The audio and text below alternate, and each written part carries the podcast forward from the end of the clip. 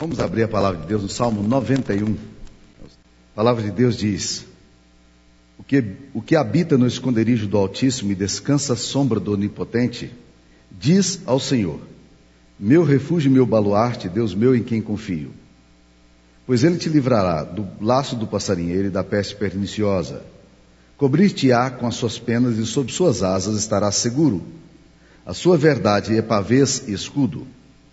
Não te assustarás do terror noturno, nem da seta que voa de dia, e nem da peste que se propaga nas trevas, nem da mortandade que assola o meu dia. Caiam mil ao teu lado e dez mil à tua direita, tu não serás atingido. Somente com os teus olhos contemplarás e verás o castigo dos ímpios, pois disseste: O Senhor é o meu refúgio, fizeste do Altíssimo a tua morada. Nenhum mal te sucederá, praga nenhuma chegará à tua tenda, porque aos seus anjos dará ordem a teu respeito para que te guardem em todos os teus caminhos. Eles te sustentarão nas tuas mãos, para não tropeçares em alguma pedra. Pisarás o leão e a áspide, calcarás aos pés o leãozinho e a serpente, porque a mim se apegou com amor, eu o livrarei. Poluei a salvo, porque conhece o meu nome. Ele me invocará e eu lhe responderei. Na sua angústia eu estarei com ele. Livrá-lo-ei e o glorificarei. Saciá-lo-ei com longevidade e lhe mostrarei a minha salvação. Esta é a palavra de Deus. Queria que os irmãos mantivessem aberta a Bíblia no Salmo 91. Eu não sei se você já teve a experiência que eu vou relatar aqui agora para vocês, mas já por algumas vezes eu já tenho visto isso. De você chegar numa casa lá no interior do, do, estado, uma casa de uma cidadezinha pequena, lá numa choupaninha. E quando você entra, você percebe que em cima daquela mesa simples ali, tem a Bíblia aberta. E você vai lá olhar o que está aberto, está aberto no Salmo 91. Ou então o contrário, de ir em grandes mansões, e quando você chega ali, na porta da casa, a pessoa parece que faz um altar, ela coloca a Bíblia aberta, e você vai lá olhar qual é o texto que está aberto ali? Salmo 91. Você encontra em palácios, você encontra em choupanas, em casas simples, em casas de gente rica, a Bíblia aberta nesse local. Eu diria que, apesar da boa intenção do dono da casa em fazer isso, eu diria que esse é um mau uso da Bíblia. Porque a gente usa a Bíblia aqui agora como um talismã, como um amuleto, como alguma coisa que, por estar aberta, por estar aberta, ela vai me proteger. E como esse texto aqui fala de muitos livramentos, de muitas espécies, a pessoa presume que se ela estiver ali com a Bíblia aberta, os maus espíritos, os maus olhares e pessoas que têm muito medo dessas coisas, alma do outro mundo, né? Então elas olham para esse negócio e dizem: aqui agora não vai ter problema porque porque eu tenho a Bíblia aberta nesse local. Mas a Bíblia não é um amuleto a, a palavra de Deus até nos ensina dizendo que a letra mata, mas o espírito vivifica. O que nós temos de sagrado na Bíblia não é a tipografia bíblica, a impressão bíblica. O que nós temos de sagrado é a verdade das escrituras sagradas que vem para o nosso coração e se tornam parte da nossa própria existência. Por isso que Jesus Cristo dizia que as palavras que ele estava dizendo eram verdade e vida. É aquela coisa que pode mexer com você e transformar você de dentro para fora. Não é o texto, não é a impressão, não é a tipografia. O que vale para nós são as verdades de Deus aplicadas para nossa existência. Por isso que eu acho que usar a Bíblia como amuleto não faz nenhum sentido. Não há nenhuma razão, porque a Bíblia só se torna verdade e só se torna relevante para nós quando ela é aplicada e passa a fazer parte da nossa própria existência. Agora, o Salmo 91 é um salmo, e aí eu entendo por que, que as pessoas abrem esse texto aí na Bíblia, porque o Salmo 91 é um salmo que vai falar de muitos problemas, vai falar de muitas dificuldades que a gente encontra. Ele fala aqui, por exemplo, de perigos de natureza física. Ele fala aqui de algumas coisas, por exemplo, da peste perniciosa, da peste que se propaga, está aí no versículo versículo 6, a peste que se propaga nas trevas, mortandade. Todas essas coisas são muito ligadas aos perigos físicos que a gente tem. A nossa saúde é uma casquinha. Nossa, nós estamos bem aqui hoje, daqui um pouquinho, estala, é uma casquinha de ovo, uma coisa sensível, né? De repente um aneurisma, de repente uma, uma célula mal formada, de repente uma coisa mínima, ela altera com, substancialmente a sua vida. E eventualmente você nem vida mais tem por causa desse pequeno, dessa pequena quebra na sua saúde física. Nós vivemos, a nossa natureza é frágil demais. Tudo que nós temos é muito frágil. E ele está falando aqui das possibilidades de natureza física. Às vezes a gente está bem fisicamente, de repente já não, nada mais. Eu fico pensando nos dados da história, febre amarela, por exemplo, da febre espanhola, que surgiu no início do século passado. Uma delas matou 18 milhões de pessoas na Europa. Era assim, assoladora, não tinha nada que controlava, né? Determinados vírus e bactérias que vêm, que você não sabe de onde, o organismo já era, sabe? doenças. Essa semana eu estava conversando com a irmã da nossa igreja e ela me falou de duas doenças. Eu falei, Sara, eu nunca ouvi falar de nenhuma dessas doenças aqui. Né? A Sara tinha ouvido falar de uma delas. Eu nunca tinha ouvido falar. Doenças novas que estão surgindo, que você não. Né? Então parece que o salmista está falando aqui, olha, nós precisamos de proteção de Deus, porque nossas, nós temos perigos físicos aqui, né? A mortandade, a peste perniciosa, né? A outra coisa que ele fala aqui são essas coisas das forças do destino. Eu não gosto muito desse termo destino, não, porque destino tem muito a ver com acaso, coincidência, e isso, a Bíblia não me autoriza a falar dessa forma, tá? Destino parece uma coisa, uma força cega, impessoal. Mas ele, ele vai tocar nessa questão aqui de coisas que parecem que são que estão absolutamente fora do controle. Olha como é que ele fala aqui, né? Ele fala das pragas e da seta que se propaga nas trevas. Interessante, né? Seta que se propaga nas trevas. À noite, esse negócio, acusações, essas coisas que vêm, surgem na alma da gente. Ele fala sobre isso aqui, eh, essas coisas que parecem tanto quanto fortuitas e acidentais é, na, na, nossa existência. Ele fala aqui também de fatores psicológicos que adoecem a gente, porque ele fala aqui de terrores noturnos, aparece no versículo 5. Não te assustarás do terror noturno, né? Distúrbios de alma, distúrbios do coração, desequilíbrios emocionais que a gente tem, né? Falências e tragédias são tremendas para fazer isso na gente, né?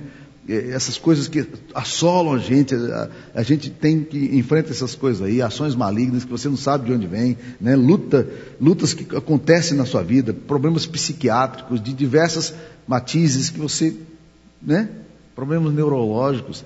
Parece que isso aqui está tudo afetando. Hoje nós somos uma sociedade com quadros que vão se delineando na psiquiatria, quadros cada vez mais complicados, né? Surgem as doenças que você nunca ouviu falar e as coisas estão acontecendo, as pessoas estão aí. O salmista parece estar um tanto quanto assustado com essas realidades. Ele percebe aí que tem, tem perigos de natureza física, destino, psicológico, e fala de componentes sociais, porque ele fala de guerra. Já pararam para pensar o que é uma guerra? Uma, uma luta étnica? A África ela é muito forte nisso aí. A Europa, a Europa estava celebrando há poucos dias atrás 50 anos sem guerra. Foi a primeira vez na história da Europa que eles ficaram 50 anos sem ter uma guerra entre países. Uma vitória. Países civilizados, ou ditos civilizados. Interessante esse negócio. E a, e a guerra vem, ela bate em você, pega quem estiver na frente, machuca quem quiser machucar, rebenta famílias inteiras, separa as pessoas, e a vida se esvai e perde todo o valor. A faxina étnica, dos sérvios, né, na Herzegovina, há 30 anos atrás, os soldados entravam e estupravam moças para fazerem com que os filhos que nasceram foram filhos dele, foram, fossem filhos deles. Na Segunda Guerra Mundial, estima-se que houve 100, cerca de 100 mil estupros. Vocês imaginaram o que é isso na alma? Numa geração inteira, de uma sociedade inteira, né?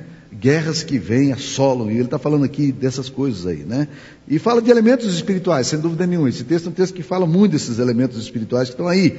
Todo o Salmo 91 parece trazer essa ideia de forças espirituais interagindo, o diabo com todas as suas hostes, atingindo frontamente a vida das pessoas. Ele fala aqui de uma coisa complicadíssima, que é laços do passarinheiro, né? Essa expressão, laços do passarinheiro, é uma expressão interessante aí no versículo 3, diz que Deus vai nos livrar do laço do passarinheiro.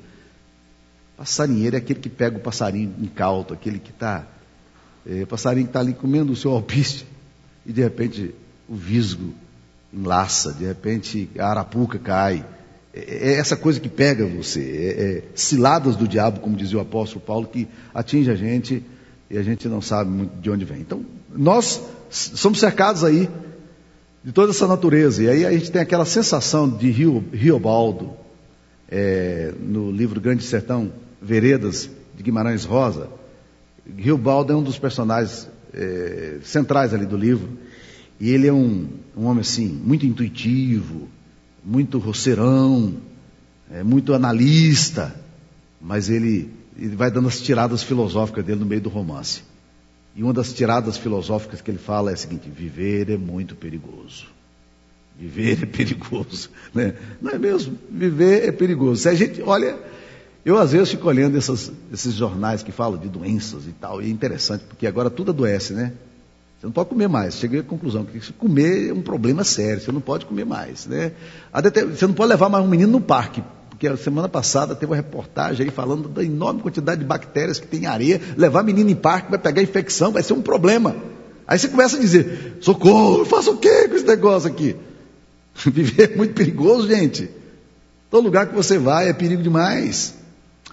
Salmista parece que está exatamente refletindo sobre isso. Mas ele não começa, por incrível que pareça, com uma nota de pessimismo e de medo.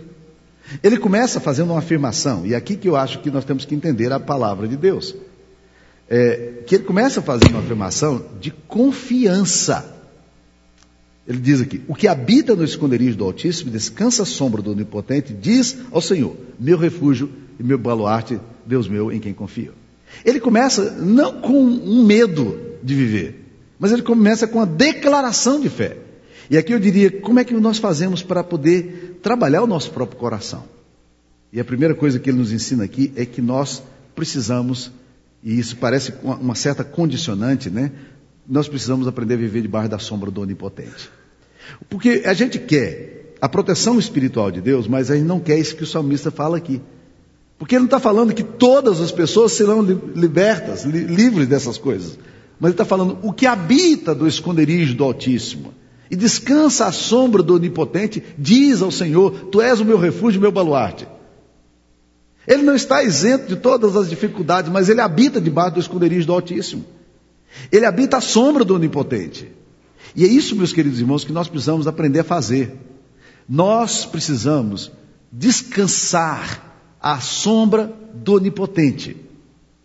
Em dias fortes, em dias de sol causticante, nós vamos lá para a sombra do Onipotente. É nesse lugar que eu quero esconder. É aqui que eu quero estar, porque aqui eu, eu descanso. Eu cresci num ambiente rural. Embora a gente tivesse casa sempre na rua, minha mãe trabalhava na rua, a gente vivia eh, intercambiando vida da roça e vida da, da cidade. E nas férias, meu pai não poupava a gente. Ele levava a gente para a roça a gente trabalhava duro, no cabo da foice, na enxada, e nós íamos ajudar as plantações. Não eram tarefas extremamente pesadas, mas a gente fazia e ajudava a economia doméstica. E eu me lembro das malandragens que a gente fazia quando menino. Porque você está roçando ali o pasto de, uma, de manhã cedo, e aí o sol começa nove, dez horas, o sol está arrebentando a sua careca, né? Aí você via uma árvore lá no meio do pasto. O que, que você fazia? Você começava a roçar em direção à árvore, né? O mais rápido possível. Quando você chegava debaixo da árvore, você começava a roçar bem devagarzinho, né? Aproveitar o máximo a sombra que tinha ali naquele lugar. Porque era um lugar gostoso para você estar. O salmista está falando exatamente disso, gente.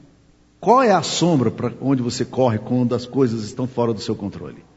Quando os fatores psicológicos, emocionais, espirituais, as tragédias sociais é, atingem o seu universo, o seu mundo que é aparentemente tão controladinho por você e que não é. O que habita no esconderijo do Altíssimo e descansa a sombra do Onipotente diz: Senhor, tu és o meu refúgio, meu baluarte, é em ti que eu confio, é aqui que eu vou. Eu não estou vendo o Cléo Padilha aqui hoje, mas o Cléo me contou uma vez uma experiência que eu fiquei encantado com ela. Não sei se vocês sabem, mas o Cléo veio de uma tribo, Macuxi, né? Ele lá de Roraima. Ele nasceu e cresceu até os 12 anos de idade nessa tribo.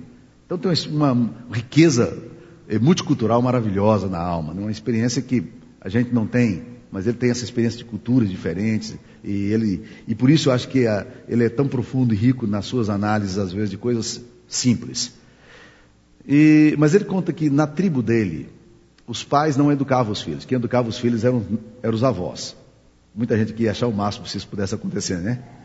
Ah, uma outra coisa que era interessante, que ele me contou, é que todos eles, desde pequenininho, aprendiam que eles tinham que escolher um local para onde eles correriam quando as coisas apertassem.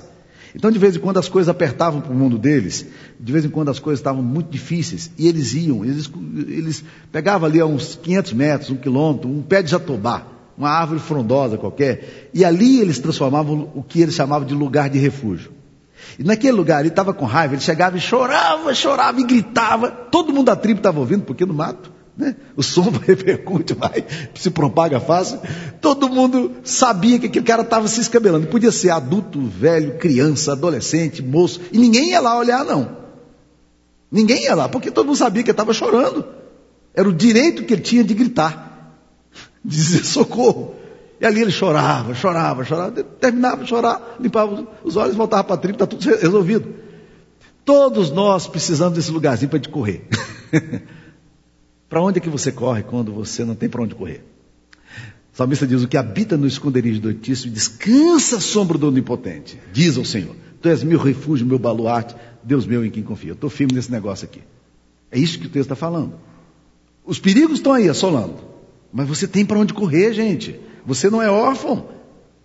Você tem para onde correr. Isso para mim é maravilhoso. Segunda coisa que esse texto vai nos enfatizar muito, e nós temos perdido isso, é o que ele chama de intimidade com Deus.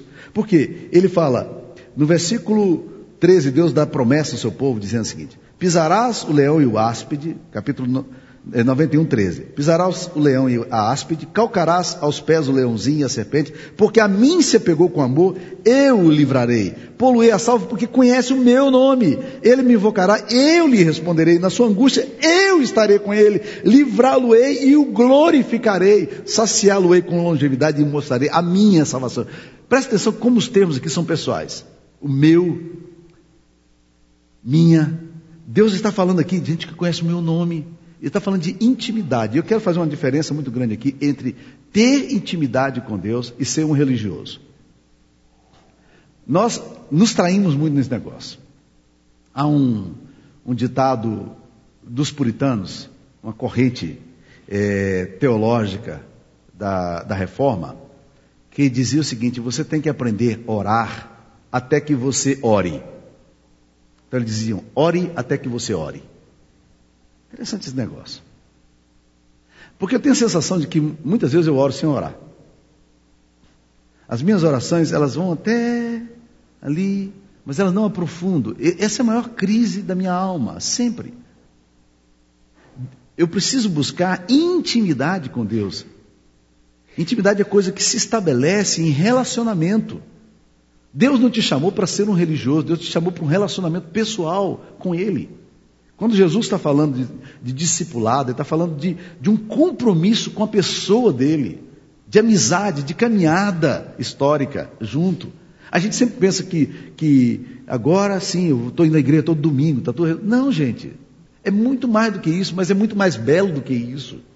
Não é uma mera questão de cumprir rituais, não é uma mera questão de, de, de atender uma determinada liturgia específica de uma ou uma teologia é, cristã ou não. Não, o que, nós estamos, o que o texto está falando aqui é de gente que se relaciona com Deus. Esta intimidade com Deus é a, a intimidade que vai trazer graça para o nosso coração. E mesmo que todos os, esses fatores físicos, psicológicos, eh, espirituais estejam conspirando contra nós, nós ainda estamos dizendo ao Senhor: Tu és o meu refúgio, o meu baluarte, é aqui que eu fico. Eu não, eu não vou correr para outro lugar, porque minha intimidade é com Deus, eu, eu não, não, tenho outra, outra cisterna onde eu vou, vou saciar a minha sede, porque a minha cisterna, onde eu sacio a minha alma, é o próprio Deus. Isso é intimidade, e a intimidade para mim é uma das coisas que nós precisamos aprender a desenvolver. No silêncio da nossa alma, na oração, no tempo com Deus, na leitura da palavra, na experiência sós, né? Muitos aqui têm fazenda, mexem com roça, Pare o seu carro ali um dia, num local seguro, e comece a conversar com Deus e falar com Deus. Eu queria ter experiência contigo, Senhor. Muito mais do que uma questão de, de, de ter, ser um religioso que vai na igreja domingo. E, né, eu, eu, queria ter o Senhor, eu preciso do Senhor. Não é uma questão de, de, de religiosidade, não é uma questão de intimidade com, com o sagrado. Né? E essas coisas, meus queridos irmãos, fazem uma enorme diferença para nós, é, de intimidade. Deus está falando aqui. E o problema nosso da nossa vida é que a gente quer se relacionar com Deus comercialmente. Eu acho interessante esse negócio, porque a gente, a gente fica querendo as bênçãos de Deus, mas a gente não quer o Deus da bênção. A gente quer todo, todo, tudo aquilo que pode vir das mãos de Deus para a nossa vida, para nos abençoar, mas não, não quer o próprio Deus. E a Bíblia está nos exortando constantemente a termos a experiência do, de Deus, porque mesmo que a gente passe pelo vale da sombra da morte, mesmo que a gente passe por dias sombrios e escuros, no mundo a gente passa por provação, a gente vai estar firme, por quê? Porque nós não estamos firmados na circunstância, mas no caráter de Deus, na intimidade, e no fato de que eu conheço esse Deus, eu sei quem esse Deus é. Eu sei que esse Deus não vai me trair. Eu confio nele. A intimidade com Deus.